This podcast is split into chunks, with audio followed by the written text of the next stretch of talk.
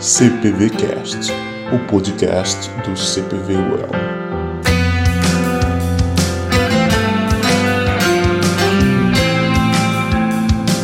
Fala galera, aqui é o Jonas, professor de gramática do cursinho e, gata, eu não sou Martin McFly, mas quero ocupar o mesmo estado quântico que você.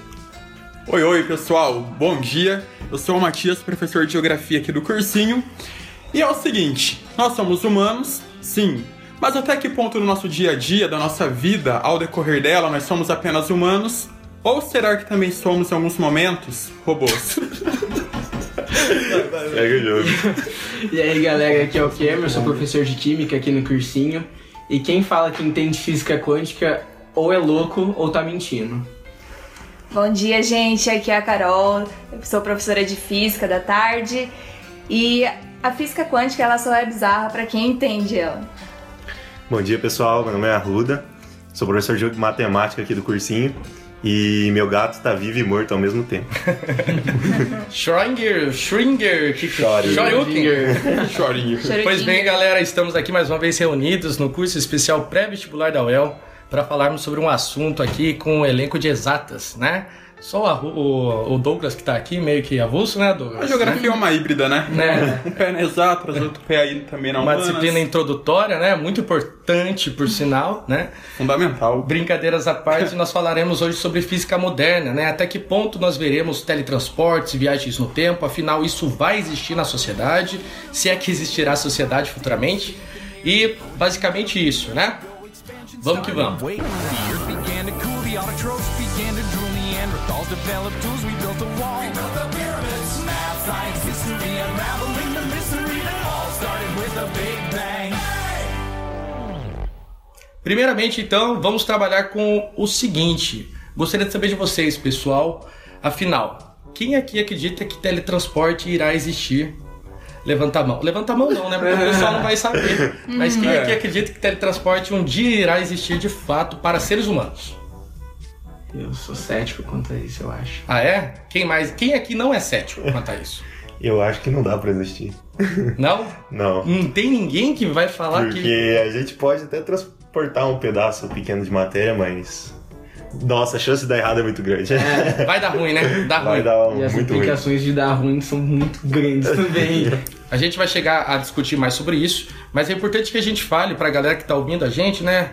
Galera, o seguinte, afinal, não sei se existe um marco específico pra física, mas especificamente a física moderna. Porque basicamente a gente não consegue nomear uma época em que estamos vivendo de fato, correto? A gente, como já foi falado em outros podcasts, não conseguimos falar, estou vivendo, por exemplo, a Belle Époque. A gente começa, por meio dos historiadores, a documentar e nomear essas datas posteriormente. Mas eu gostaria de saber de vocês é, quando surgiu a física de fato, mais especificamente a física moderna.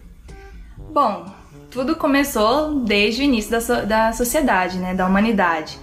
Sempre o homem quis observar a natureza e saber o que estava acontecendo, por que estava caindo a maçã, né, indo até o chão, por que, que existia uma luz vindo de um círculo do céu, né? Então lá na antes de Cristo, né, no Egito, na Grécia, sempre o pessoal explicava todos os fenômenos da natureza né, por meio da mitologia, por meio da religião, né? Falava que Apolo carregava o sol em sua carruagem de leste a oeste, né? Por isso que existia o dia e noite, né? Só que aí, com o tempo, né, com a filosofia grega, os, os grandes filósofos, né, começavam a analisar de fato é, de uma forma racional o que estava acontecendo, né, foram surgindo as primeiras teorias, né? E somente assim, na, na Idade Média, a gente vê que houve um- uma parada assim na- nos estudos, né? Na Grécia teve. Antes da Idade Média, né? Na Grécia teve grande avanço, né? Na, na Idade Média parou. E com o Iluminismo, né, com o Renascimento, que voltou a ter es- esses estudos, né? Isaac Newton foi um grande precursor da física, né? As famosas trouxe- três leis, né? as famosas três leis de Newton que é, fundamentam a física clássica. Só que é, chegou ao nível que tudo tá- já estava sendo explicado, né? Tudo já tinha sido explicado, então assim o que bastava para é, o pessoal, né, para os físicos atuais, era somente desenvolver o que já foi é, explicado. Até que um certo ponto é, não foi possível explicar certos fenômenos da luz. É, a, a física moderna começa com dois experimentos: a radiação de corpo negro e o efeito fotoelétrico.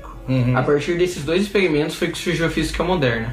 Quando eles não conseguiam explicar, os físicos da época não conseguiam explicar, e só foi possível explicar quando a gente, os físicos, né, passaram a olhar a luz com outro aspecto, como se ela fosse também parte de um corpo corpuscular. Então, em alguns momentos, a luz teria que ser enxergada como uma onda eletromagnética, Ah, em sim. outros momentos, ela teria que ser enxergada como um corpo mesmo. Isso daí era em que época, mais ou menos, que século? Isso é no começo do século XX. Mais especificamente um ano, tem uma data específica? Ou... Quem conseguiu explicar isso pela primeira vez, se eu não me engano, foi em 1905. Uhum. Max Planck, né? Isso. O que o Planck fez foi ele pegou os experimentos, a radiação de corpo negro, e por não conseguir explicar, ele fez um ajuste matemático. Ele fez basicamente uma gambiarra matemática, criando uma lei matemática que explicava os fenômenos. É, Mas é, só uma pergunta, ele supôs um resultado ou ele conseguiu já intencionalmente chegar no resultado por meio da gambiarra? por meio da gambiarra matemática, ele conseguiu chegar numa equação Uhum. que dava certo e comprovava com os dados obtidos empiricamente. Não foi assim, achou o resultado e achou que no meio tinha uma fórmula específica. Ele- Não, foi, foi, foi realmente uma gambiarra matemática. Não, e só pra salientar que, tipo, isso contradizia tudo que já tinha dito na física clássica, né? Ele propôs essa equação, né, Victor? E. Só que, assim, ela explicava o que estava acontecendo, né? O fenômeno que ele estava tentando entender, só que ia de, de, de encontro com outras teorias, né? Com a teoria da física clássica. Eles estavam fugindo da corrente, teoricamente. Eles eram os dissidentes da, da própria física. É, então, porque a partir do momento que você começa a enxergar a luz como algo corpuscular, você meio que contradiz Newton. Uhum. Então, a física moderna surge com a física mecânica quântica, porque eles precisavam enxergar a luz de outra forma. Só que essa visão diferente meio que quebrava tudo que eles tinham Os caras bateram entendido de frente com com os a mecânica medalhão, né? clássica. Isso. Então, quem que tá certo, né? É, quem que você acredita na época? No cara que tá chegando agora, né? Exatamente. Ou nos medalhões do século passado? Então, É interessante pensar. Foi a partir disso que surgiu, porque eles realmente precisavam olhar a luz como uma outra. com um caráter diferente, né? Do caráter ondular. Uhum. E exatamente como você falou, eles tiveram muita ressalva sobre isso, sobre. Sabe, as pessoas rasgavam o diploma. E agora? Tudo que eu aprendi até agora tá É errado. complicado mesmo, né? E eles só botavam fé no que o Planck tava falando, porque de fato explicava o que estava acontecendo. Tipo, não era só uma teoria e. É, ah, o que, que esse cara tá falando? É, a gambiarra matemática funcionava realmente.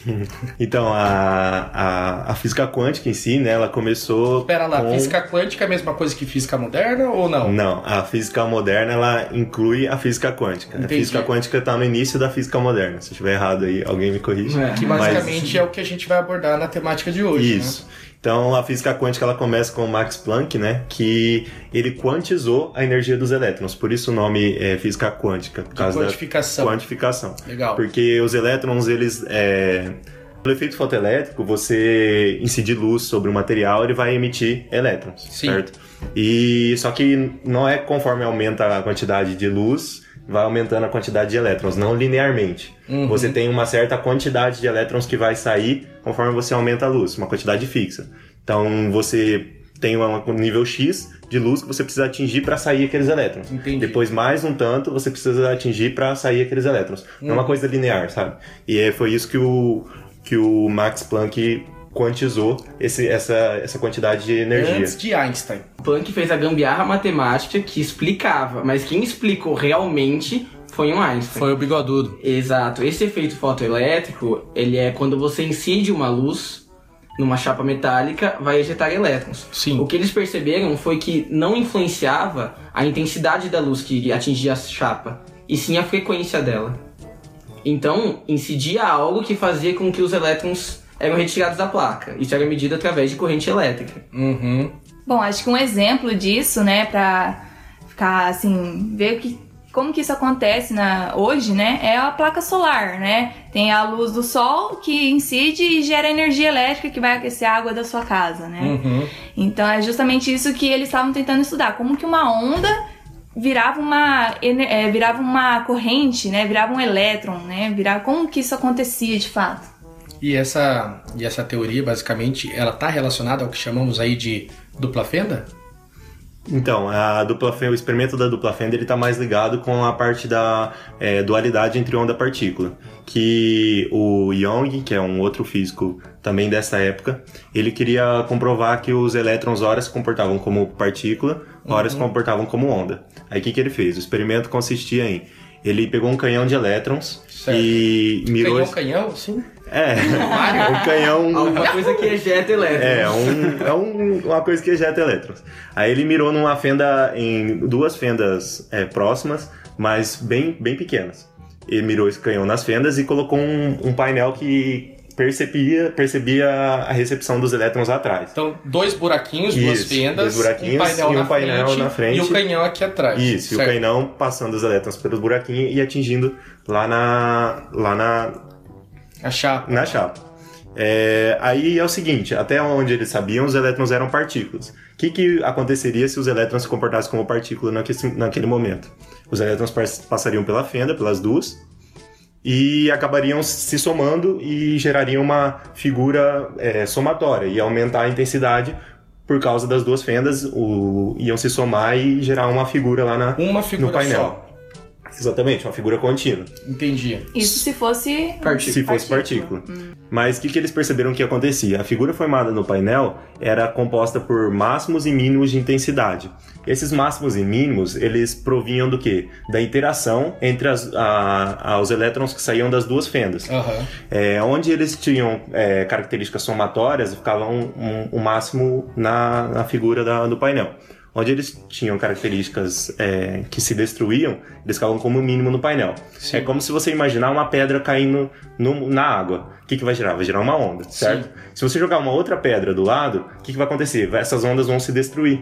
É isso que gerava o, o mínimo lá no painel.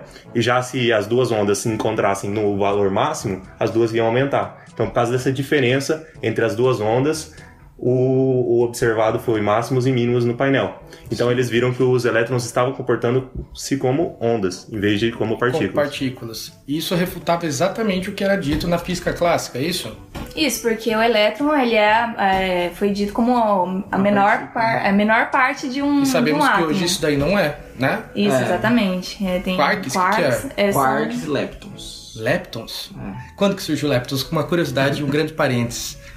É agora há pouco? Mas é porque eu não, eu não estudei Ah, isso, cara. Eu realmente não estudei. Leptons, parece nome de refrigerante. Nossa, Tome não, Leptons. parece um dinossauro, né? Então, mas Leptons. pelo que o Arruda tava falando, esse experimento da dupla fenda chegou numa das partes mais importantes, eu, eu julgo, da física moderna, Aham. que é a relação de de Broglie, que ele conseguiu criar uma equação matemática que relacionava comprimento de onda com momento. Comprimento de onda é uma característica de onda, de ondulatória. E o momento é uma característica de partícula, é aquilo, daquilo que tem massa e velocidade. Então tá ligado ao tempo, ou não? Não. Não. Não, tá ligado ao ter um corpo. Ah, sim. Momento é massa vezes velocidade. É aquilo que tem velocidade e massa. burro é foda, né? Tem momento. E ele conseguiu é, relacionar o momento, que é uma característica de partículas, Sim, com o comprimento de onda, que é uma característica de ondas. entendi. Nossa, momento é foda, né? Eu já penso em advérbio de tempo, já. Mano, é complicado. Momento. É que você tem que pensar assim, quando a gente estuda ondulatória, né, a gente pensa que onda não é algo, uma matéria, né? Onda é uma energia. Então, como que uma partícula ela vai ser onda ao mesmo tempo? Né? Ou onda, como é que uma onda vai ser, vai ter características de partícula ao mesmo tempo? Era esse o grande debate daquela época. Então, é, pode-se, a gente pode repetir o, o experimento de Young em casa, né? Com, com objetos simples. Inclusive, já fiz na, na sala de aula lá, o professor já fez. Você só precisa de um laser daqueles baratinhos e um fio de cabelo. O que, que você vai fazer? Você vai esticar o fio de cabelo e deixar ele esticar. e, e simplesmente apontar o laser para ele. O que, que o Young percebeu? Ele percebeu que duas fendas poderiam ser substituídas por um obstáculo pequeno. Por quê? Do obstáculo pequeno ele tem duas laterais, né? Então se você estica o fio de cabelo na vertical, ele vai ter duas laterais que vão difratar a luz da mesma forma.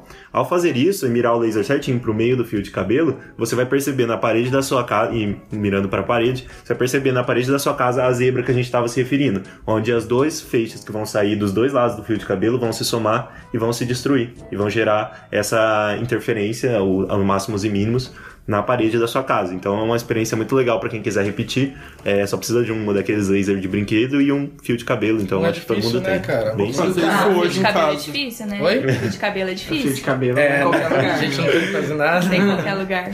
Teoria da difração, isso daí por acaso? Exatamente. Bom, Exatamente. dupla fenda é a mesma coisa que teoria da difração. Isso, porque quando o, o feixe de elétrons passava pelas fendas pequenas, ele se difratava. Ah, era esse meu, meu, meu nome É o mesmo que eu conhecia. É, difratar é quando a onda desvia de um objeto ou ultrapassa uma fenda, né? E se recria depois dessa fenda, né? Entendi. Ela se reconstitui Deixa eu entender um pouquinho, né? Não sei se o Douglas também, que tá meio perdido como eu, tá entendendo, né? O pessoal das exatas nos destrói, cara. Mas é o seguinte, quando eles passavam pelas fendas, Isso. é, eles se cruzavam entre as fendas, assim, ou cada um ia para suas fendas, os elétrons, no caso? Exatamente, assim, é quando você observa uma partícula passando por uma fenda, ela vai seguir uma, uma reta, Sim, certo? é o que, é o que É, quando você indica. mira uma lanterna na parede, que aparece? Parece somente o, o, a- o círculozinho da lanterna Sim, na parede. O que eles provaram é que se você passar a, a lanterna, né? Lógico que em dimensões que não tem como fazer isso na prática, né? assim. Aham. Mas se passar isso na, na- nessa fenda, ele via que não ficava somente o, O tamanhozinho da, da lanterna, né? Nas duas fendas se recriava mais, mais intensidade de luz, né? Hum. Partes que ficavam com uma intensidade muito grande e outras que não, não existia luz e não formavam como se fosse franjas, né? Franjas como se fossem umas... é, umas, é, umas fileiras de, Sim. de luz. E Como se fosse uma zebra, na verdade, né? Uma zebra, isso, Uma zebra listras. na parede. Onde Porque listras, na da parte hora. escura da zebra, é, as duas fendas estavam se. As duas ondas estavam se somando, né? Os dois picos se somando. E na parte escura da fenda, uma onda estava no pico e outra onda estava no vale. Aí pico com vale vai se zerar. A interferência Entendi. destrutiva e a interferência construtiva das ondas. E isso lá na frente, acredito, vai estar diretamente relacionado a essa questão de é, viagem no tempo, talvez, né? Porque se você tem um elemento aqui, e o elemento que se diferencia aqui, é isso ou não? É, que princípio? Uma coisa importante que você falou, né? É, a quântica, ela estuda a nível microscópico, né? Ela, ela veio para estudar é, partículas, é, a constituição do átomo. Então é muito difícil aplicar a quântica para níveis macroscópicos, né? Para a gente mesmo, né? Como humano, né?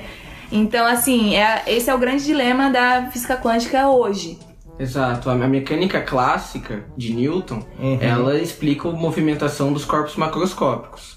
A mecânica quântica, ela surgiu para explicar o movimento de partículas subatômicas, menores que um átomo. Mas se você pegar a mecânica quântica e aplicar a corpos macroscópicos, Sim. ela dá o resultado correto.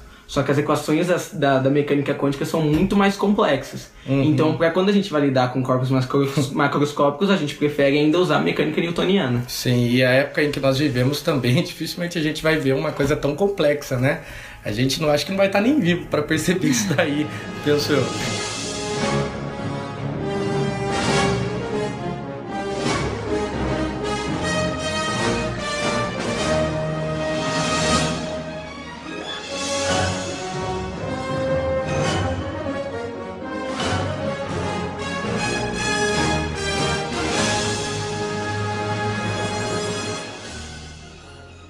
Gente, mas isso daí é, eclode diretamente. Acho que vocês têm. Alguém me falou, acho que foi o Arruda, né? Sobre um gato aí no começo da discussão, né?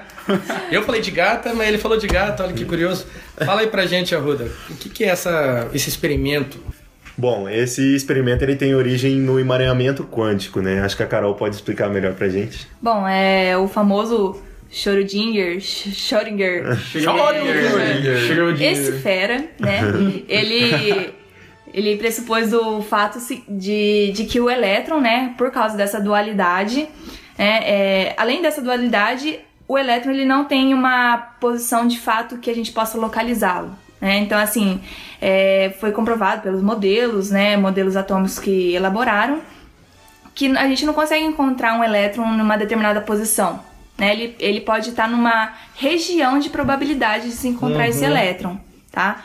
É, Pelo então, caráter dele de onda-partícula. Exatamente, pela, pelo caráter dele, dessa dualidade. Né? Então, assim, só que isso visto a microscópico, né? Não tem Sim. como ver isso de fato na realidade. Então, pra mostrar, assim, como que isso aconteceria na nossa realidade, no nosso dia a dia, né? Ele, ele propõe o seguinte: coloca-se um gato, né, numa caixa, num. Num Uma caixa totalmente fechada, é, né? numa caixa totalmente isolada, né, do meio externo. E juntamente com esse gato coloca uma substância, um veneno, que poderá ser ativado dentro dessa caixa ou não. Tem, cento- tem 50% de ela ser é, liberada pro, pra caixa, pro interior da caixa, e 50% de não acontecer nada Uhum. né? Então, assim, o que que ele mostra, né? O gato, olha só, ele vai estar vivo e morto ao mesmo tempo, lá dentro da caixa. Matéria de probabilidade. Isso, porque assim, é... não tem como provar que o veneno foi liberado ou não, Sim. né? O veneno teria essa, essa característica dual, né? Seria um elemento radioativo, então ele poderia ou estar sendo liberado ou não, porque eu não tenho como provar onde que esse elétron tá. Aham. Então, ao mesmo tempo que ele foi liberado para essa caixa, ele não foi liberado. Tá acontecendo isso ao mesmo tempo. E aí que daí então, o a gato ele tá lá. vivo e morto. Só que a gente só vai conseguir decifrar isso, se ele tá vivo ou morto, né? Quando a gente abrir a caixa. Caixa de e a gente né? vai tomar a realidade é, que está acontecendo ali pra gente. Tá? Então a assim, realidade ela vai se mudar conforme você for observar ela. Sim. Isso é uma coisa muito bacana que é bem, bem difícil da gente imaginar, é uma coisa que não tá muito palpável no nosso dia a dia. A, a realidade ela vai se moldar conforme você abrir a caixa. Até o momento que você abrir, ela não se firmou ainda, sabe? Isso que é o mais Tem alguma relação, talvez, Arruda, não sei, com Bhaskara, cara, de que o resultado pode ser tanto positivo quanto negativo? não. Tem matéria de probabilidade. Não. Nego burro, mano. não tem nada a ver. Mas isso diz a respeito sobre os átomos, né? Porque a gente tem um átomo, a gente sabe que os elétrons estão lá, mas a gente não sabe dizer onde. Uhum. Se você realizar a medição, você vai estar interferindo no resultado dela. Sim. Por isso que a função de onda de Schrödinger, Schrödinger, não sei como fala, a gente calcula uma probabilidade, uma região do espaço em que o elétron tem uma probabilidade de 90% de estar lá. Sim. Pra isso que serve. A gente só consegue falar a probabilidade que o elétron tem de estar em determinada região. É isso que entra aquelas camadas lá que a gente estuda, né? química. Exato. Quando a gente na química a gente determina os números quânticos para determinar a posição do elétron, esses números quânticos são definidos por condições de contorno. Então, ele só pode existir em um determinado espaço. A partir do momento que você sai daquele espaço, ele não pode existir. Esses números quânticos definem isso, as regiões do átomo em que o elétron é permitido estar ou não. Sim. Ah, Legal. E assim, é... Einstein, ele sempre, ele não acreditava nessa teoria quântica. Ele dizia assim, como que algo só pode ser verdade quando eu observar essa, essa, esse experimento, né? É, como que ele vai ser um e o outro ao mesmo tempo e só vai se tornar um de fato quando a gente observar esse fato. Para ele não, não tinha como acontecer isso. né? Para ele é como, não tem como existir duas realidades paralelas e é no momento que você observa ela que você vai definir uma delas. Né? Então Einstein ele é, contestou até o fim é, essa teoria quântica. Uhum. Exato, também a, a mecânica quântica é uma matemática muito complexa, mas é uma matemática. A gente falar assim dela de maneira qualitativa, a gente pode estar até cometendo alguns equívocos, porque ela não tem que ser enxergada dessa forma. É difícil a gente trazer esses, esses fenômenos quânticos para um mundo macroscópico. Então ela tem uma, ma- uma- toda uma base matemática. E aí, a gente chega numa situação né, que a física quântica ela pode ser considerada então algo que propiciará muitos recursos né, na sociedade em que vivemos e até mesmo em 2049, quem sabe, né, gente, como que vai ser essa Exatamente. sociedade, né? Blade Runner que nos aguarde Blade Runner. né? Para vocês que vão assistir, recomendo muitíssimo. E agora a pergunta que se faz é: quais são os recursos tecnológicos futuros oriundos da física moderna, né? Dessa física quântica aí. Mas no que diz respeito à tecnologia. Se a gente chegar nessa parte aí, o que, que a gente pode falar sobre isso? Bom, acho que todo mundo já ouviu falar dos computadores. Né? Quando começou a ter os computadores, eles eram gigantes, né? Ocupavam uma sala. Eram usados somente para questão financeira, mesmo cálculos matemáticos. Não era toda a aplicação que a gente tem hoje. Né? Então foi graças a, a explicações da física quântica né, que foi possível desenvolver é, dispositivos que foram se tornando cada vez menores, né? Então, qual que é a relação entre física quântica e esses é, dispositivos de tecnologia é, que são cada vez menores, né? A questão dos metais semicondutores, né? Então, quando vê lá em, em química, né, vê essas propriedades que tem metais semicondutores, condutores, né, os isolantes, né? Sim, então, isso é devido às características que um átomo tem é devido à configuração eletrônica de um átomo. Cada Uhum. elemento químico tem uma configuração eletrônica específica. E como a quântica estuda o movimento eletrônico, ela que dá a base para movimentação de elétrons e para essa esse desenvolvimento de Exatamente. materiais, substâncias e tudo mais. e, pode falar. Um desses dispositivos que a gente vê que contribuiu bastante para a diminuição dos computadores que eram usados é, enormes, ocupavam salas inteiras, é o transistor, né? O transistor ele funciona através de uma junção PN, que é a junção do material, um semicondutor é, dopado positivo e um dopado negativo. Essa junção é, forma uma camada onde eles se juntam e conforme você excita com corrente elétrica, você tem é, elétrons passando de um material negativo para o positivo. Isso faz com que gere corrente elétrica. Então o transistor ele gera como, ele funciona como se fosse uma chave, uma chave minúscula que você pode usar milhões de chaves em um pedaço muito pequeno de, de material. E isso faz com que você tenha a diminuição dos computadores, porque basicamente os computadores funcionam por chaveamento, né? Você quer hora ligado, hora desligado, mas de maneira muito rápida. Então o transistor ele possibilita esse chaveamento do- nos componentes, né? Formando é, junção de transistores, formam várias coisas nas placas dos computadores, memória, tudo graças ao- aos transistores. E a usina nuclear também, né? Uma outra aplicação da física quântica, né? Os bombardeamentos de núcleos, né? De hidrogênio, é, de urânio. Então, tudo isso foi a partir desse estudo minucioso, né? da- das partículas subatômicas, né? É, mas, assim, questão de tecnologia é algo bem polêmico, né, Matias? Sim, exatamente. Também é muito colocada a questão de automação industrial, né? Que vai ser a transferência do trabalho feito na produção pelo homem para uma máquina. E ela vem, inclusive, com qual finalidade hoje? De aumentar, inclusive, a produtividade, a qualidade da mercadoria. Também, muitas vezes, a máquina, em boa parte das vezes, né? Sempre, praticamente, ela é muito mais veloz do que o homem Mais exata também, mais né? exata também precisa. Ela não vai ficar doente, não vai dar É. problemas com greve. Então, para o setor empresarial, isso é muito vantajoso. Outra coisa também, é, tem alguns pontos positivos disso. Como, por exemplo, aumentar a segurança no trabalho. Porque, a partir de alguns sensores, é possibilitado então que você verifique quais áreas da planta industrial que tem mais pro- probabilidade de ter é, acidentes ou não. Como, por exemplo, elevação de temperatura ou então uma sobrecarga produtiva, né? Mas, quando a gente fala de automação, ainda fica algo meio vago, né? No imaginário popular do pessoal. Ou seja, como que isso chega é, ao dia a dia? Eu acho que a face talvez mais visível seja a robótica. Porque a robótica vai ser um campo da tecnologia que vai possuir então um sistema de circuitos interligados, ok? Com uma ação ali também já programada para executar tal ato. E ela vai ser empregada também no setor de automobilismo, no setor da química, no setor, por exemplo, de papel e celulose. E com isso, então, é, na década de 70 mesmo, né, principalmente, e durante o século 20, há uma grande propagação e desenvolvimento do setor de comunicação e transporte. Há também com a robótica sendo empregada nas fábricas, por exemplo, de automobilismo, uma ampliação da carga produtiva das fábricas. E ao mesmo tempo também com o setor de transporte e comunicação, o que? Uma maior mobilidade dela por partes da terra, entre países. O processo de multinacionalização de uma fábrica, de uma empresa.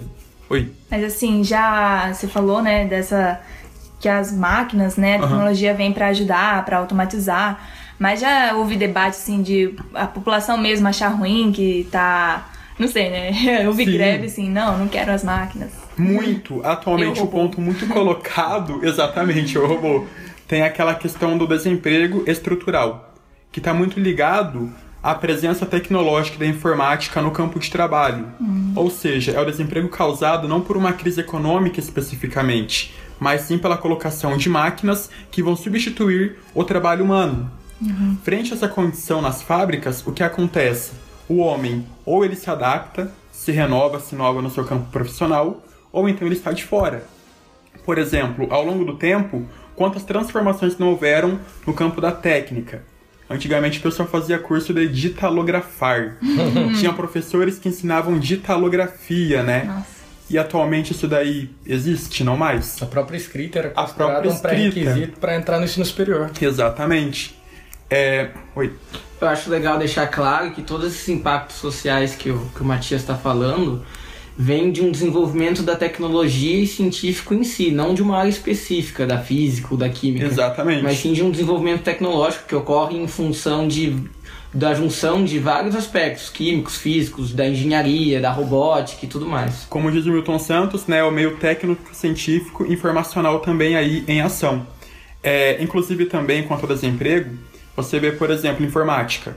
Eu cheguei a fazer curso de informática, mas a geração atual mais nova não chega a fazer curso de informática. Windows Não é necessário, 98. mas é, não A não ser que você queira Pacote trabalhar com um programa Eu específico, fazia né? curso de Word, cara.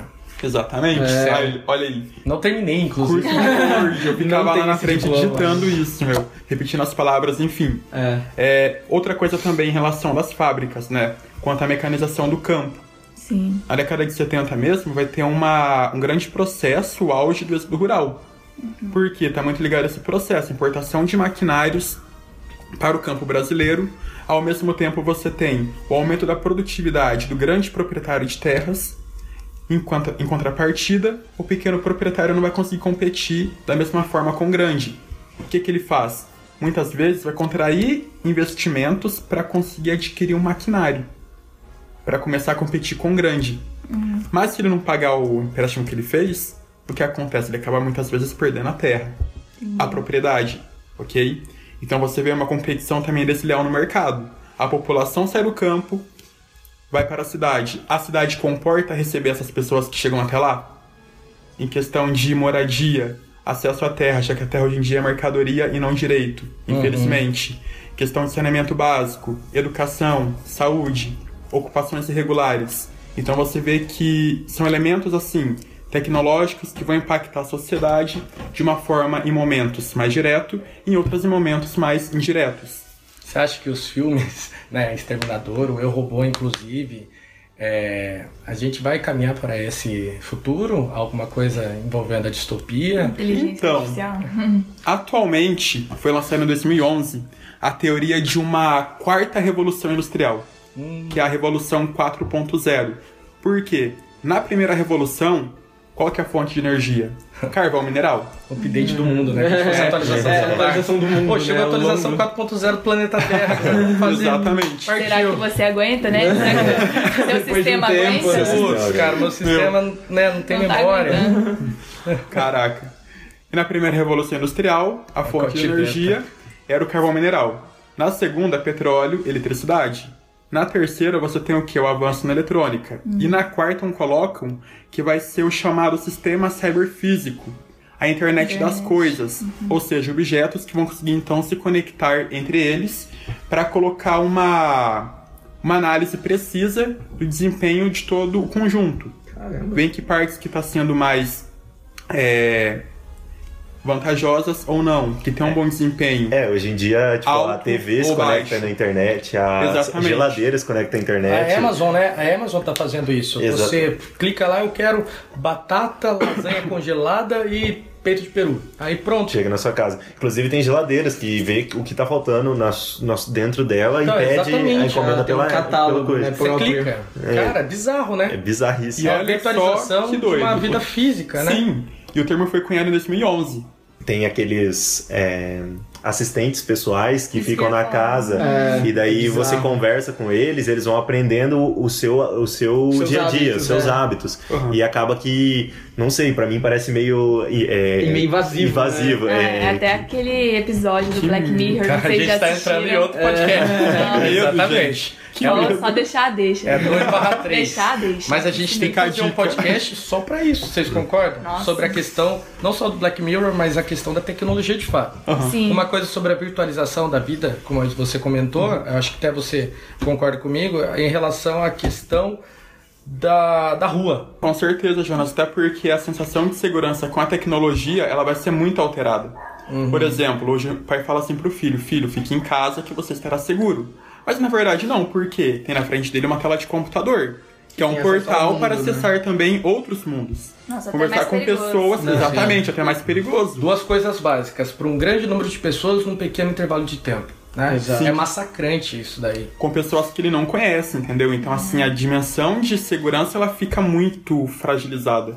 E às vezes o pai e mãe nem sabe, tipo, o que fazer, como que a criança, o que que a criança tá fazendo de fato, porque às vezes não teve aquele conhecimento. Eles não É, iniciaram não- nessa época pra ter recomendações pra fazer. Não tem Sim. experiência nesse campo, a maioria dos pais.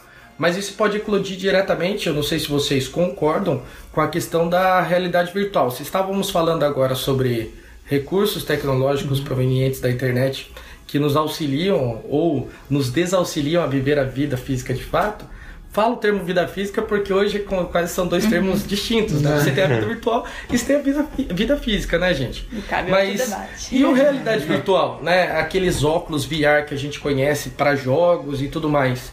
Até que ponto isso impacta na própria sociedade também? Então, é, é uma coisa bem, bem profunda a se pensar, né? Porque tem muitas vezes as pessoas saem da vida delas para entrar no mundo virtual. Tipo, a gente vê muito isso acontecendo. Lá no Japão, é, já existem... É, Boneco inflável, ro- brincadeira. também, também. também, não, mas é exatamente isso que eu ia falar. Já existem Gente, realidade não tenho virtual. boneco inflável. Eu tenho colecionáveis, verdade. action figures, mas boneco inflável não. Então, lá no Japão já existe um equipamento que você coloca o óculos de realidade virtual e daí tem o equipamento em si, físico, que você consegue fazer sexo virtual. O Japão é, sempre o Japão, né? Então, aí você pensa, aí tem muitos japoneses trocando as mulheres por isso aí, tá ligado? Porque. É... Porque é algo. Mas isso é. Talvez seja até um caráter psicológico. Porque se você tá numa máquina, você tem total controle. É você que Exatamente. manda. Você É um não videogame, precisa- né, cara? Ah, vou escolher É. você hoje, Alex Você não, Stex.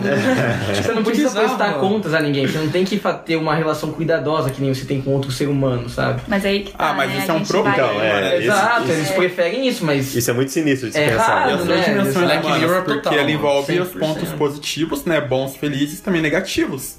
Fazem parte. A tecnologia, ela é. A tecnologia, o avanço da ciência em si, ela é uma ferramenta. Ela pode ser usada tanto para o bem É, quanto para o mal. Sim. A ciência em si não tem culpa. Quem tem- o que tem culpa é a gente que utiliza a ferramenta para fazer invenções, criar inovações tanto boas quanto que vão realmente prejudicar o nosso próprio convívio. Concordo. Inclusive a teoria atômica, né? Que propiciou a bomba atômica. Sim. E, e era um recurso tecnológico sem essa intenção a princípio. E, né? a- e até hoje, a energia nuclear ela acaba sendo alvo de críticas exatamente por causa né, desse passado, talvez. Sim. Porque a produção de energia nuclear é uma das en- energias mais limpas que a gente tem. Sim. O único problema é que se há algum problema, é uma catástrofe, é um acidente muito mais grave do que uma enchente de uma hidrelétrica. Uhum. Mas é exatamente isso. A ferramenta, a, o desenvolvimento, a compreensão da estruturação dos átomos, a divisão, a divisão do átomo em 44 propiciou tanto a criação da energia nuclear, das usinas nucleares, quanto da bomba atômica. Caramba, velho. Bom, eu só ia falar que é justamente isso que o Victor falou, né? A tecnologia tem que ser uma ferramenta pra gente, né? Não a nossa vida, né? É, no- a ferramenta, né? A tecnologia tem que girar em torno da nossa vida e não a gente girar em torno Em da torno da ferramenta. tecnologia. Quanto ao ponto de nós girarmos em torno da tecnologia, né? O que acontece atualmente, eu acho que com ela, acredito que com ela é alterado muito a sua sensação de ser e estar em um lugar. Por exemplo, habitar e morar. Na sua casa, você muitas vezes mora ali, só que você não habita ela. Você não tem uma relação profunda e íntima com ela. Você tá na sua casa, mas só que na frente de uma tela. A sua experiência ali enquanto contato mais íntimo, profundo, tá sendo com uma outra dimensão virtual, né? Ou quando você tá ouvindo um fone, você passa por lugares e a sua percepção em torno daquele espaço ao seu redor é totalmente alterada. É o que vocês vão fazer agora tempo. escutando a gente, né? Gente. Exatamente. Vocês estão num universo que não é o físico Universo de fato. paralelo. Na verdade, Ah, vocês estão aqui. Ou estão lá. né? Ou os dois ao mesmo tempo. E é um grande ritmo, assim, numa velocidade que vai ser colocada pra gente, que vai realmente alterar a nossa relação com o mundo. No dia a dia, desde a microescala enquanto uma casa, para pontos mais amplos.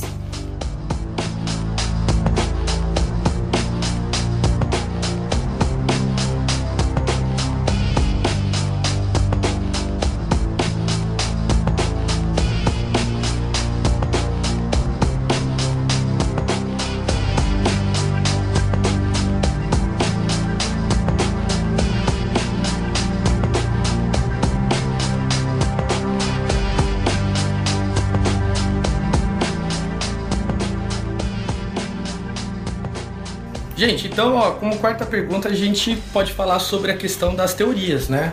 É, uma coisa é certa, dada a física moderna, a gente já tem alguma coisa que pode ser discutida hoje, né? Em matéria de teorias recentemente comprovadas. Então, um- uma teoria que foi é, originada do Einstein, que foi comprovada recentemente, ano passado, que inclusive é um, pode ser um tema citado no vestibular, então é bem importante, é a teoria das ondas gravitacionais, que para o Einstein o espaço e tempo era uma coisa só, né? O espaço traça o tempo, uma, né? inclusive uma palavra Uhum. só. Não sei se na gramática continua esse hífen aí, Jonas, pode corrigir. É, Mas Tempo espaço e é um tempo substantivo próprio, Eu né? só ia Então, fazer um, um adendo, né? Que agora sim, Jonas, a gente vai falar de tempo. Vamos falar de advérbio, então? O tempo, verdade, meu. Nossa. Então, é, o que, que é a teoria das ondas gravitacionais proposta pelo Einstein? Deu que... que objetos com grande massa, eles emitem é, ondas gravitacionais. E essas ondas, elas distorcem o espaço e tempo por onde elas passam. Mas como assim, espaço-tempo? Espaço-tempo, na verdade, é tudo, sabe? É... imagina, imagina o... É que o tempo é como se fosse a quarta dimensão. A gente vive num espaço com três dimensões, né? Tem largura, altura e profundidade. Aí o tempo é como se fosse a quarta dimensão. E eles estão entrelaçados, como se fosse um tecido. Entendi. Então você imagina um tecido esticado. Esse tecido esticado, aí você tem coloca uma bola, uma bola de boliche em cima do tecido. O que, que vai acontecer? O tecido vai se distorcer. É exatamente esse o conceito de ondas gravitacionais. Você tem um objeto com grande massa que distorce o espaço-tempo por onde eles, Cara, por onde, uau. é, por causa das ondas gravitacionais. É, como que isso foi detectado? Né? Foi detectado ano passado pela primeira vez por causa de uma interação de dois buracos negros a muitos anos-luz daqui. Lembrando que ano-luz é distância, tá, gente? Isso, Não é anos-luz é a medida de distância, não de tempo. Porra. É, O que que acontece? É, esses dois buracos negros se chocaram e emitiram ondas gravitacionais. Essas ondas gravitacionais foram percebidas num equipamento nos Estados Unidos que fica no LIGO, que é o, o laboratório de para isso lá. Eu não sei a sigla.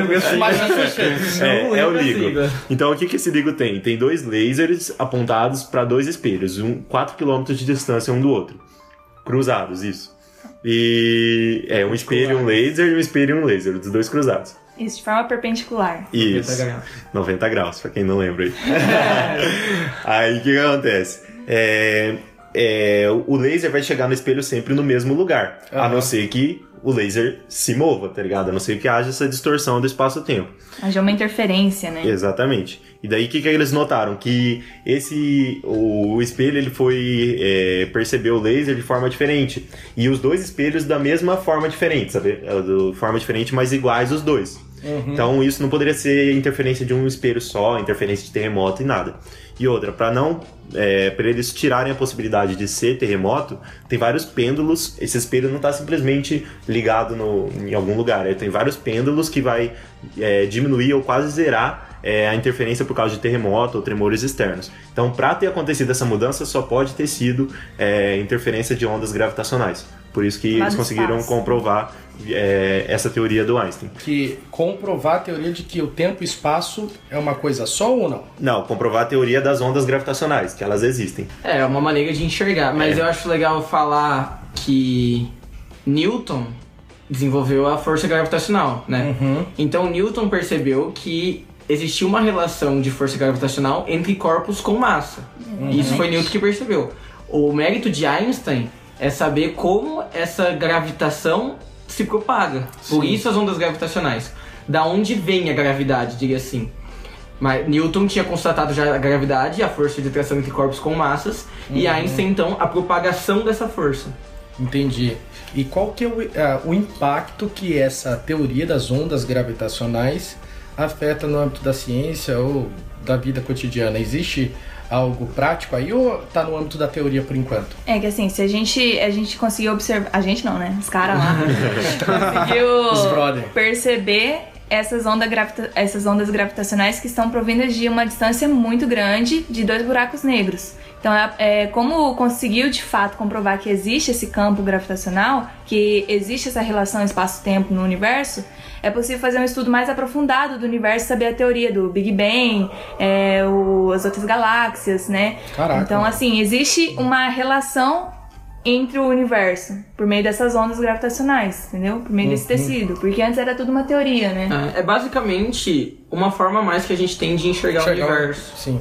É mais uma ferramenta mais dentro da ciência. algo talvez mais palpável ali para quem acreditava em algo e agora sabe sobre algo, né? É, porque Legal. Einstein tinha elaborado somente uma teoria. Agora sim, a gente comprovou que ele, mesmo depois de morto, estava certo. É, eles colocaram assim que essa descoberta das ondas gravitacionais foi um, foi um grande feito assim para física, que eles comparam até quando um astrônomo que eu não lembro o nome do passado descobriu o, que existe que existem estrelas, que existem o que, que existe além da Terra, entendeu? Então foi é um grande passo para a ciência. A partir deles vai conseguir fazer é, diversas observações. né? Foi uma constatação da teoria de Einstein. Viu, pessoal do esoterismo? Agora é treta mesmo. E quando a gente vai pensar, por exemplo, o espaço e o tempo, né? É, quem veio primeiro, eu acho que são coisas que estão realmente muito interligadas. Exatamente. Mas assim, será que também o tempo não está condicionado ao espaço? Porque o que eu pressuponho, né? O que, que eu penso assim, não sei se eu tô errado também, ou certo, sei lá. É, o tempo está ligado ao movimento de elementos, materiais. Matéria, enfim, átomos, é, coisas mais materiais. Então, se você congelasse todo o movimento que há hoje, por exemplo, no planeta Terra e no universo, movimento de meteoros, enfim, dos planetas, tudo isso, o tempo também ficaria congelado, já que ele está condicionado ao espaço. Então, a gente tem que enxergar o tempo como uma quarta dimensão mesmo. Então, o espaço e o tempo são coisas intrínsecas, sabe? E da mesma forma, quando a gente vai julgar o espaço, a gente precisa adotar um referencial. Sim. Então, se você, por exemplo, paralisa todo o movimento no planeta Terra, o espaço-tempo, eu julgo, né, que vai realmente parar, mas pra gente, Sim. o tempo vai continuar transcorrendo, o espaço vai continuar sendo afetado por gravidade e tudo mais. É relacionado à teoria da relatividade isso daí? Com certeza, a teoria Sim. da relatividade geral, ele fala sobre a gravidade em si, né? Uhum. Dessas ondas gravitacionais. O pessoal até considera uma analogia bacana para a questão de tempo e espaço, como se fosse um, um barbante, uma corda, é, em que tivesse uma formiga, né, que transitasse de maneira, enfim, avançando por, por esta corda, mas é, ela pode, dependendo da situação, por ser uma formiga, ficar embaixo da parte da corda, né, que propiciasse a ela então um outro espaço, né? E o tempo seria a ordem linear da própria, da própria linha, do próprio barbante. Ao passo que avançasse, ela estaria avançando no tempo. Ao passo que ela voltasse, estaria regredindo no próprio tempo. Exato, e é uma característica intrínseca ao espaço e o tempo. Eles um dependem do outro, digamos assim. E se a gente, pra falar que a formiga está embaixo, a gente adotou o nosso referencial. A formiga não mudou nada, ela está simplesmente caminhando. Então, mas em relação, por exemplo, do espaço e tempo, né? Igual eu tinha colocado assim que talvez o tempo esteja condicionado ao espaço. Certo. Mas eu posso fazer uma pergunta afirmativa contrária de falar que o espaço está condicionado ao tempo, porque parece que ele existe independente do tempo. Mas ao mesmo tempo, o espaço que é dotado de coisas materiais vai precisar de um tempo para formar coisas materiais. Então, eu- o que eu acho que Pra promover é um as reações. é que não existe relação. Isso é espaço-tempo, não é uma relação entre espaço e, tempo. tempo, é Eles dois. são as mesmas, são, é, ele é junto. É como entendeu? se fosse O barbante. efeito tipo, causa e consequência. Por exemplo, você vai almoçar no shopping. Você vai almoçar no. Almoçar, almoçar. almoçar no shopping em determinado horário, certo? Não tem como você ir no shopping sem nenhum tempo. Ou não tem como você simplesmente estar vagando em algum lugar e o tempo transcorrendo. Você tem que estar em um lugar e vai estar determinado algum tempo, Não entendeu? existe um sem o outro, entendeu? Diferentemente de Schrödinger lá atrás, é isso? Schrödinger. Não, na verdade são duas coisas diferentes. Sim. É bom que você falou isso, né? É, a Obrigado. física quântica. Acertei. A, A física, a física quântica é uma vertente da física moderna. Entendi. Mas são, a física moderna abrange mais coisas. Ela é mais ampliada. Até da- porque o, o, o gato de Schrödinger, É. Schrödinger ou de Shoryuken, tem certeza que eu já falo aqui. Schrödinger é legal. É muito relacionado ao filme Matrix, por exemplo. Não sei se vocês já assistiram, né? Em uma determinada parte, cujo protagonista ele passa por uma espécie de situação de probabilidades, né? Mostra ele de- fazendo determinada atitude naquele espaço, naquele tempo, mas no telão que está atrás dele mostra ele tendo totalmente outras posturas naquela situação, mostrando dedo do meio, gritando, sendo calmo, né? Ou seja, as diversas situações que poderiam vir a surgir naquele contexto. Então, é é assim, aí que tá o grande dilema, né? A física quântica explica isso a um nível microscópico, né? Ele explica é. que o elétron realmente ele pode estar em duas, em duas realidades acontecendo e ele só toma um partido quando é, Observado. alguém é observa, alguém foto, fotografa esse elétron, entendeu? É, quando é aplicado isso a dimensão maiores, né, ao próprio humano, é, seria como se a gente tivesse duas realidades, né? A gente tivesse mais de uma realidade, na verdade, né? E a partir do momento que alguém observa a nossa realidade, a gente toma um, um partido, né? Exato, mas isso é legal falar também que isso é uma, é uma, É uma- divagação. isso, exatamente. A quântica em si tem uma base matemática e a mecânica das partículas subatômicas. É. A gente trazer ela para o mundo macroscópico acaba perdendo um pouco o sentido, talvez. Importante falar pra vocês que estão escutando, né, que a gente já tá indo pra quinta e última pergunta, que consiste isso no quê? Na, nas teorias ainda não comprovadas, né? A gente tá conjecturando muita coisa. Porque se não fosse o Douglas aqui, né, de trazer essas teorias mais além, né, a gente não estaria nisso. Mas fez um gancho legal, fez um gancho bacana. E agora fale, meu filho, qual que é a- as suas divagações, que realmente isso tá dando pano pra manga aí, cara. Então, em relação, por exemplo, ao tempo, né? Ainda sobre o tempo. É, é muito difícil, assim, precisar do tempo, né? Falam que atualmente tem um relógio atômico, que seria a medição mais precisa que tem sobre esse processo de transcorrer o tempo. Só que ele também, ao mesmo tempo que ele é, digamos que, medido a partir de um parâmetro, ele é muito heterogêneo, relativo conforme você vivencia ele o tempo que você tá na sua casa lá, é, sei lá, na bed, o tempo que você tá numa balada extremamente agitado, o tempo que você tá andando de carro, o tempo que você tá caminhando. Então eu acho que são também, tipo assim, a forma como talvez você experiencia o tempo é muito é, relativa, né? Porque tem a hora política, com base lá nas 24 horas, horário no relógio civil, Uhum. hora civil. Tem também o tempo do relógio atômico, que seria a medição mais precisa de transcorrer o tempo. O tempo psicológico, né? E que- tem também o tempo psicológico, É, então, então, acho, acho que, que- o tempo é bem. É algo que não é palpável, você tenta quantificar ele, medir, mas. Então, mas o que muda é a nossa percepção do tempo. Então, nossa O relógio do atômico é o que define realmente o tempo. É ele que é a exatidão. Exato. É ele que, que, que descreve como o tempo está correndo. A gente, quando a gente faz uma medida de comparação, a gente tá. A gente, quando a gente faz uma unidade de medida, aliás, a gente está comparando uma coisa com outra. Uhum. No começo, quando a gente fazia a comparação de um metro, tinha uma barra lá que a gente chamava de um metro e a gente comparava uma altura com aquela barra. O relógio atômico é exatamente isso. A gente definia um segundo com com uma desintegração, não vou lembrar exatamente É, agora. é. É uma desintegração de um isótopo radioativo, se eu não me engano, do césio. Então aquilo define um segundo.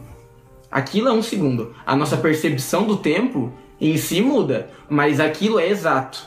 Não cabe interpretações nem nada. Aquilo é exato. A nossa percepção do tempo sim muda, conforme social, psicológico. Só uma. Assim, mais uma indagação. E será que talvez essa precisão de medida ela também não está pautada num parâmetro até onde vai a capacidade da racionalidade humana? Porque, por exemplo, em relação da posição dos, con- dos continentes, países na Terra, hoje no planeta Terra. Qual é a posição exata dela, sabendo que a gente pega um parâmetro de cálculo, é, baseado aí em instrumentos como satélite, enfim, que vão para o espaço. Porém, eles não, não conseguem permear totalmente é, o espaço, o universo. E assim, se o universo for realmente finito, significa que há, a partir desse campo espacial entre. Foi mal. É, entre aspas, delimitado, ok? Uma posição da Terra.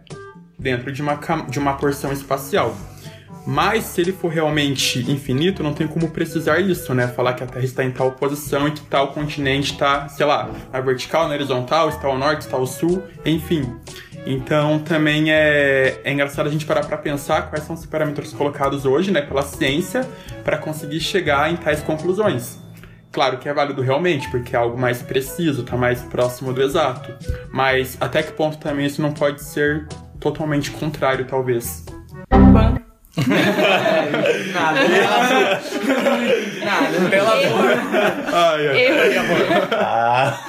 Como que era o do erro lá? Esse é 404, né? ótimo. Renato Palma. Erro 404. Bom, gente, é questão de tempo, né? Falando de algo mais científico, né? Einstein, né? é, só relembrando, né? Ele era com, ele não acreditava na mecânica quântica, né? Mas como o Victor tinha falado, né? Tinha outras vertentes que foram estudadas e Einstein veio com a teoria da relatividade. né? então tem a rel- relatividade restrita e a rela- relatividade geral.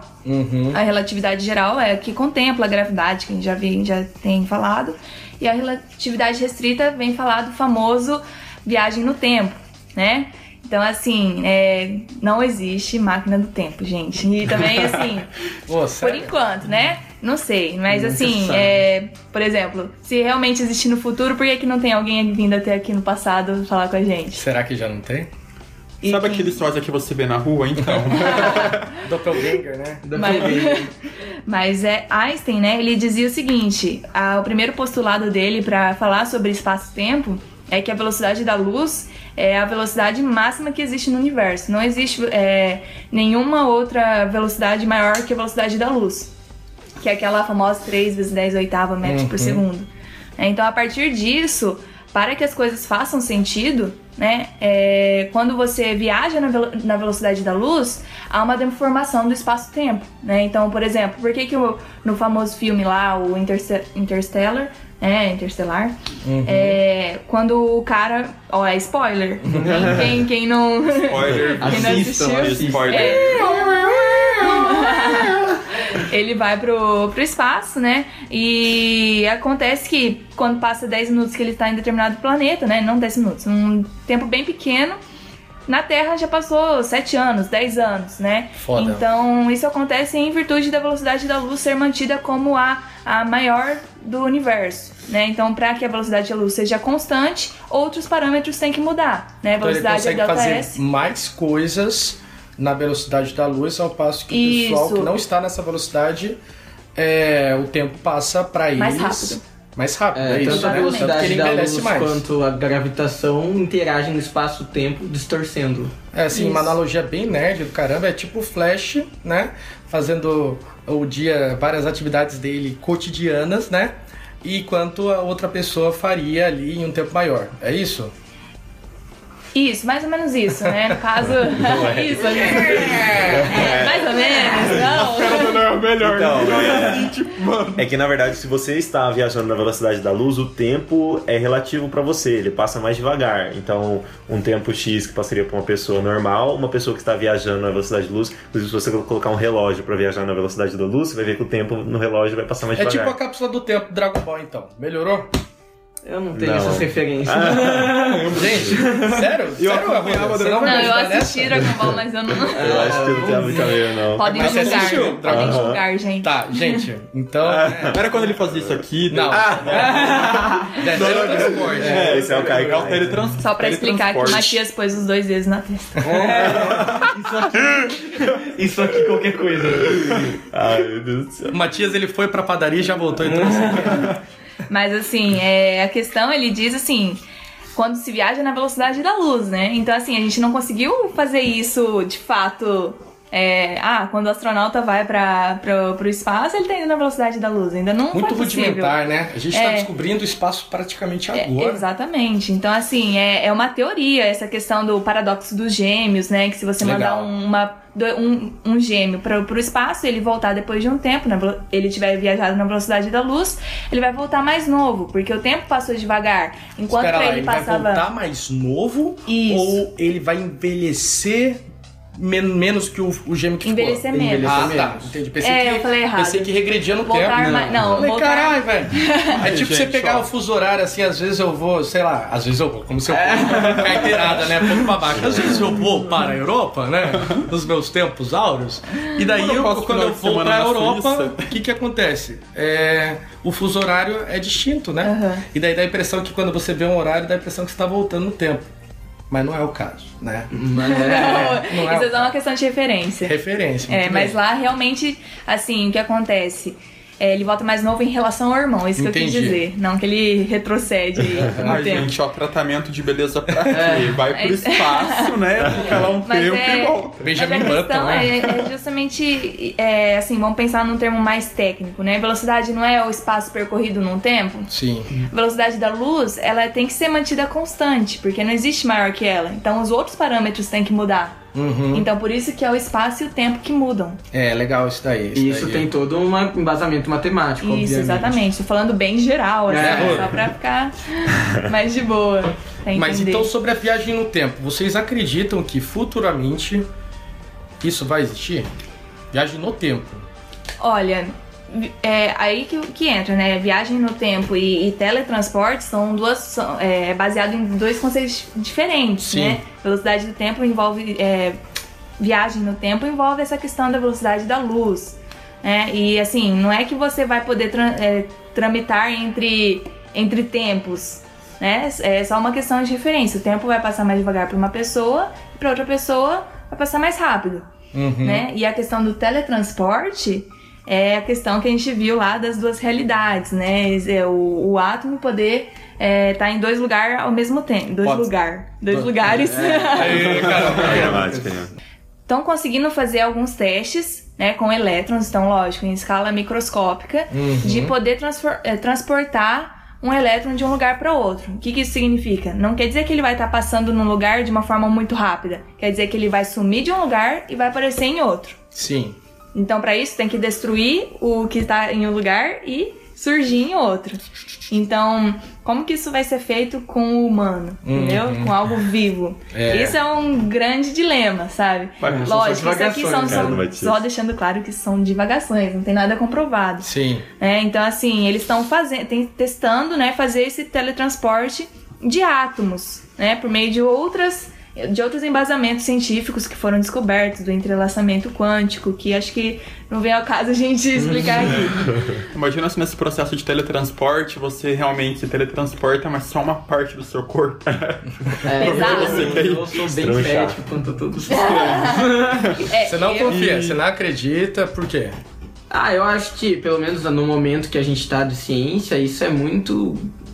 É só devagar, Avançado. sabe? É só falar sobre Vocês o acham que no futuro.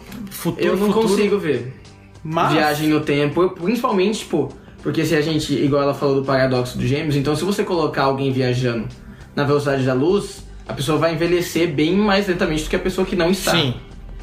Então, se você pensar dessa forma, seria possível ir pro futuro, Uhum. mas não voltar no passado. É, exatamente, você fica lá no futuro. O tempo não para de ser per... não para de, O tempo de é correr. constante. O tempo sempre tá aumentando, né? O tempo é uma das poucas grandezas físicas que a gente nunca vai ter um valor negativo. Então, ir pro futuro, talvez um dia. A gente não tem capacidade ainda científica pra alguma teoria maluca sobre e voltar pro passado. Fazer uma inversão, né, dessa questão da, da fórmula aí. E... Um sobre a fórmula. Aplica inverso. e a gente viajando, né? né? Só de. Mas E assim, Pode falar, Matias. É, é engraçado também em relação da ciência que ela tá muito pautada em um paradigma, né? Em um conjunto de ideias que ela vai aceitar pra colocar aquilo que é viável ou não. Mas são coisas que com o tempo também vão sendo alteradas. Enfim, Sim, a são ciência coisas... é sempre imutável. A gente tá Exatamente. sempre evoluindo. Só que Mas são pontos por mais... realmente bem... Exato. Por mais que às vezes a ciência diga, olha, a gente errou, a gente estava errado lá Aham. atrás. Mas isso é uma construção Aham. que ocorre aos poucos. Com descobertas, invenções, teorias. Mas mesmo quando a ciência admite em alguns pontos que ela, olha, a gente estava errado e agora é assim, não, isso não desmorona todo o conhecimento que já foi construído, entendeu? Sim, com certeza. Então eu acho que a ferramenta, a, ferra- a ciência é a ferramenta mais poderosa que a humanidade tem, com certeza, da nossa maneira de criar coisas e enxergar o universo. Então, é, Einstein falou bastante isso que eu acho bem interessante a gente falar aqui, que ele, ele apesar de não acreditar na mecânica quântica, na física quântica, né, ele dizia não, não que estava errada, mas sim que estava incompleta. E por isso que ele não, não conseguia se, se embasar na física, na física quântica. Por faltar, faltar detalhes para explicar outras coisas. né? Então falta muito ao nosso conhecimento ainda. E lógico, igual o Victor falou, não, não é que o que a gente já fez está errado, mas sim que precisa implementar, melhorar, aprimorar, né? Passos de formiga. É, né? a ciência é um conhecimento construtivo. Perfeita essa colocação, que ela está incompleta, mas não que está... né, Errada. errada. Assim, uma coisa que eu abro pra vocês aqui, embora seja é, muito passada, quando eu era criança, mais especificamente 10, 12 anos, eu tinha a ambição de ser um roteirista, né, de quadrinhos. Assim, tanto que eu fiz o meu curso a princípio voltado pra isso, ou no caso, língua japonesa. Mas qual que era a sacada? Eu fiz um roteiro, gente, muito influenciado por um jogo e pela questão de tempo e espaço que era muito muito de gosto pessoal. Alguém já vai falar de um jogo chamado Chrono Trigger do Super Nintendo? Sim. É o jogo, é um dos melhores, é o melhor jogo que eu já joguei na minha vida, né? É, é muito bacana. E é um jogo que trabalha com questão de, de espaço e tempo, né? E a sacada que eu tinha no meu roteiro era de trabalhar com esses estereótipos de cinco protagonistas, cada um no lugar do mundo, né? Um, enfim, do continente americano, outro do continente ali asiático, europeu, africano e por aí vai. Mas a sacada era de identificar essa questão de espaço e tempo da seguinte maneira: de que eles entraram num espaço e tempo em comum, que não, não corresponde ao nosso aqui, e são pessoas responsáveis por adequar o espaço e tempo porque o futuro está fadado a uma espécie de distopia. E qual que era a sacada do, do próprio rolê da, que era o roteiro? Era de entender que o espaço e tempo ele envolvia uma questão circular. Se a gente teve um Big Bang aí que originou o que nós somos hoje, né, e até mesmo coisas antes disso, a sacada era que o mundo iria chegar num processo de decomposição, teoricamente, e iria o universo, é, mais uma vez, sofrer esse tipo de transformação, essa destruição, teoricamente, que iria propiciar uma nova geração, mas sendo a mesma, né? E o plot, teoricamente, do próprio enredo era isso daí. Era o quê? De que o espaço-tempo caminhasse numa questão circular. Lógico, né? Eu tinha a idade que, enfim, é, os pensamentos à flor da pele para imaginar uma coisa dessa. Mas eu não deixei de considerar aqui porque, afinal, é um tema que, enfim, a gente trabalhou até então. Né? Sim. Pessoal, alguém quer falar mais alguma coisa? Não, eu só posso falar uma coisa que eu acho válida. Claro, claro. Mas de finalização mesmo, não pra gerar polêmica, né? Mas que eu penso, né, é a gente conhece tão pouco sobre o universo e sobre tudo, né? Sobre a explicação de como realmente aconteceu, essas coisas, é que eu acho válido uma comparação, né? É um professor que ensina cálculo para um cachorro, né? É como se fosse a gente, né, como um cachorro perante o universo. A gente não vai, nunca vai conseguir entender realmente tudo o que está acontecendo, porque está além do nosso conhecimento, está além da nossa capacidade de raciocínio. Que às vezes, assim, a gente consegue entender, por exemplo, quatro dimensões, mas vai que existem mais dimensões que daí realmente explica o que está acontecendo. Uhum. Aos poucos a ciência vai caminhando pra gente chegar a uma compreensão cada vez melhor do universo. Sim. Nós somos poeira das estrelas, né? Como já diria Carl Sagan. E é com essas citações que a gente finaliza a nossa discussão, né? É, foi um prazer estar com vocês aqui É, reunidos agradeço. em nome da ciência é. desta vez, né? Diferentemente da vez passada. Espero E eu verifico que o mundo que eu vejo não é o perdoem. mundo como ele é. Espero que. Com essa citação do Douglas, a gente finaliza, né? Vito Douglas 2017. Um abraço, galera. Até a próxima e valeu! Tchau, tchau. Vamos que eu tô sem tempo.